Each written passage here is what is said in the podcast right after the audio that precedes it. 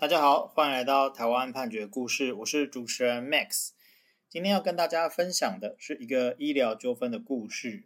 那呃，今天的故事主角呢是一个刘小姐。刘小姐呢，她这个就是起诉一个医生，哦，请他要赔偿一百多万。那他是主张说，呃，这个医生呢，他们是某个医院哦，妇产部的妇产科专科医生。那他原本是没有卵巢的疾病，好，但是因为下腹部的间歇性疼痛，所以在一百零六年的时候前往这个门诊去进行治疗。那医生当时呢，在病历上是记载说有一个五乘四公分大的骨盆腔肿瘤，好，那没有腹水。那呃，他说。这个原原本就有这样子的病历上的记载，然后转诊到他们医院之后，哈，他就诊断他是呃左侧卵巢良性肿瘤，那并且去执行超音波的检查，那执行超音波的检查后，发现说就是呃有九乘八公分，那这个有经过一个叫都普勒超音波哦的检查，发现这个肿瘤是没有血流的，那它的。呃，可能疑似是所谓的皮样囊肿。那这个皮样囊肿呢，呃，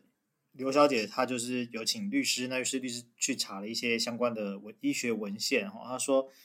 呃，以超音波检查来看，这个皮样囊肿的敏感度是九十到九十四趴。那皮样囊肿跟其他卵巢肿瘤区别的特异度哦，达到九十八到九十九趴。那所以说，诶。你这个东西应该是很容易去辨别的，好，那但是呢，事实上，这个刘小姐她最后的结果是她并不是罹患皮样囊肿，好，所以她认为这个医生呢是有误诊，好，把一个没有皮样囊肿的状况啊诊断成有皮样囊肿，所以呃，他就认为说，呃，因为最后手术结果发现是肠粘连啊。那进行了这个粘连剥离手术，它是一个滤泡囊肿。那手术过程当中并没有发现皮样囊肿的存在，所以他认为说他是进行了一个不必要的手术，哦，所以来请求损害赔偿。那医生的部分呢，他们就是说，啊、依照我们这个相关的一些学理啊。他依照这个刘小姐的症状，他就是安排了超音波的检查，还有抽血检验肿瘤指数啊，就是所谓的 CA 一二五。那呃，超音波检查的结果发现它是九乘八公分的肿瘤啊，符合这个六公分的手术条件。那肿瘤指数 CA 一二五呢，也比较异常，有达到一百四十八，超出正常值三十五，所以也符合手术的条件。所以呢，呃，医生他这边就是主张说，哦、我我是基于这两个主要的指数哈，然后我根据我实际的诊疗的情况，那认为说有必要去施行这个手术来探查呃腹腔肿块性质，所以他有跟这个刘小姐去详细的说明他手术的名称、位置、目的等等的哈，应该告知的都有告知。那他安排了一个腹腔镜的手术，哈，就是属于合理的医疗处置，跟医疗常规是并没有不符的，呃，而且他们这个在手术执行的状况啊也都很良好，所以他认为说是没有任何的呃医疗上的疏失啊，也就不应该负损害赔偿责任。那这个案件哈就进到了法院啊，法院是说。所谓的医疗疏失，如果说这个医事人员是依循公认之临床医疗行为准则，好，那有正确的保持相当方式与程度的注意，就应该认为啊，他已经达到了应有的注意而没有过失，好，因为是这个医学它就是并非万能啊，是有局限性的。那每个人他的诊断跟治疗的效果会因为。你不同的遗传基因跟身体状况而有异，那再来是侵入性的医疗行为，哈，本身就有风险，不管是并发症或后遗症，都不是现代医学可以完全免除的。那在这个前提之下，哈，法院就是认为说，如果你是依照公认的临床医疗行为准则，在这个限度之内去，呃，保持相当方式跟程度的注意，不要太夸张，那其实就不会被认为说是有医疗疏失。所以，呃，这个法院他有去调取刘小姐的一个病例，哈，他这个确实是在在医院就诊之前，有在其他医院。去诊断里有这个骨盆腔的肿瘤等等记载。那再来呢？啊、因为刘小姐他们在主张的时候是说，呃，你其实可以透过电脑断层或是磁呃核磁共振造影等等高阶影像检查技术，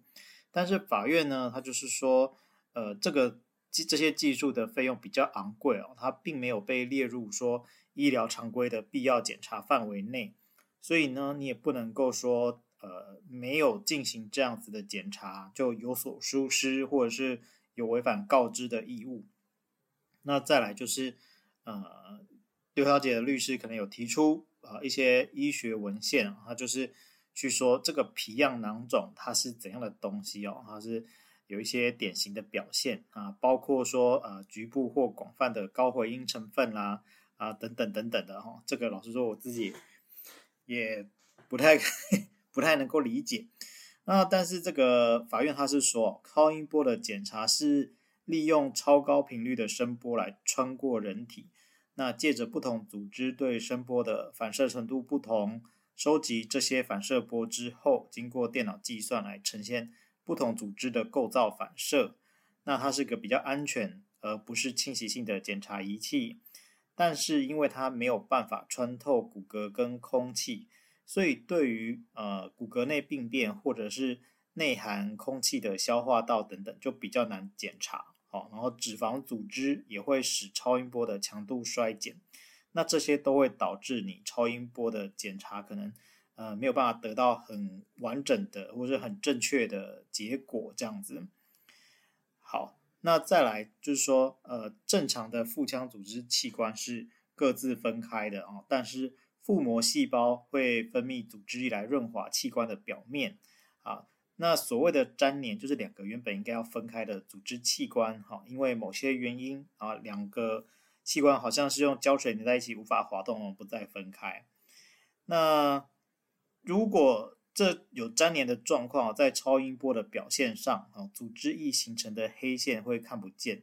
所以呃，用超音波来诊断粘连的病灶，哈，会有。限制，因为是即使在正常的情况之下，组织间可能也会有高回音的线条跟超音波的阴影区域。那骨盆腔的器官只有子宫跟卵巢可以用超音波来看到，输卵管、肠子还有腹壁是无法呈现的。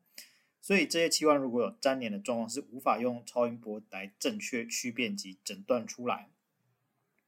所以。呃，法院接下来就是传证人嘛，就是当时执行超音波的状况。那就是说，哎，我们执行超音波，就是说操作这个超音波的探头啊。那不管是正常或是异常，都会截取呃画面，那就是一个静态的画面。那他如果呃有看到说跟正常人体结构有异常的状况，就会截取截取画面这样子。所以法院认为说，呃。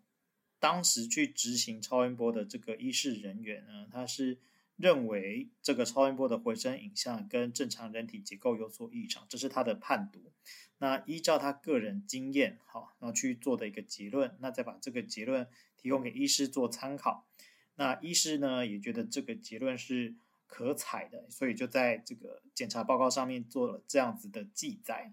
那